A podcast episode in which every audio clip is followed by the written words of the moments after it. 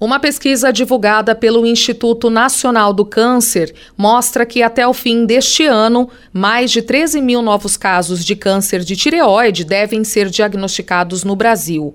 A estimativa, focada no triênio de 2020 a 2022, mostra que as mulheres representam a maioria dos casos. Dois em cada três casos ocorrem em pessoas com idade entre 20 e 55 anos. A artesã Débora de Carvalho descobriu o hipotireoidismo há quase 20 anos e, antes do diagnóstico, chegou a ir ao médico para tentar iniciar um regime.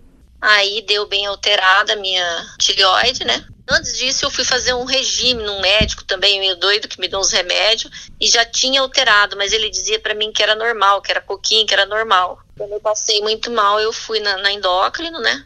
Daí ela fez ultrassom também para ver se não tinha nódulo, né, que é comum na tireoide. Uma das coisas que a tireoide faz é também quando está muito desregulada é queda de cabelo, unha quebradiça, eu tinha demais.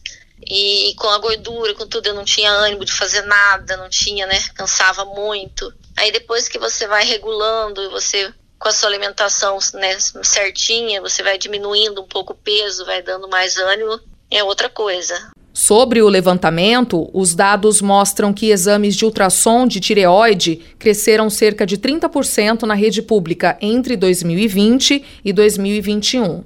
É importante destacar que existem tipos diferentes do distúrbio e que os sintomas variam de acordo com cada especificidade. Doutora Cristina Schreiber, endocrinologista do SEIB Medicina Diagnóstica, explica as causas. No hipotiroidismo, os sintomas são lentidão, diminuição do humor, aumento de peso, unhas e cabelos fracos, sensação de cansaço, edema, inchaço nas pernas, alguns relacionados à memória também, a funcionamento cerebral. Então, no hipotiroidismo, a pessoa se torna, se tende a se sentir um pouco mais lenta do que o habitual. No hipertiroidismo, o que nós vemos é diarreia, palpitações, nervosismo, emagrecimento, tremores finos de extremidade, tremores das mãos, alterações também no cabelo e unhas e alterações de sono, como insônia.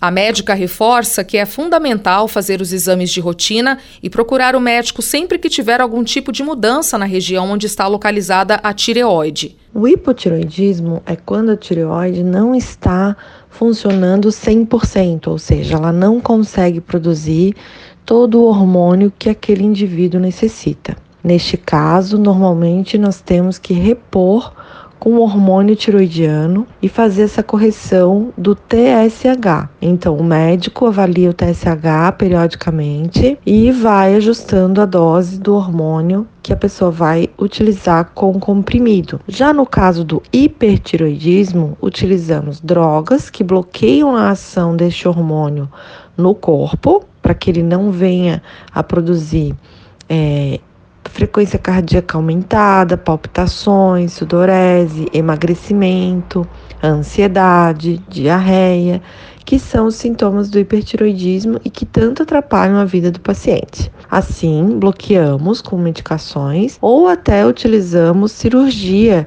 quando essas medicações não fazem efeito. E aí a gente pode até uh, dispor de cirurgia para o hipertiroidismo. Lembrando que o tratamento para os distúrbios da tireoide vai depender das causas da doença em cada paciente e deve ser iniciado assim que o problema for diagnosticado. O diagnóstico precoce aumenta a possibilidade de tratamentos menos agressivos e com taxas de sucesso mais satisfatórias.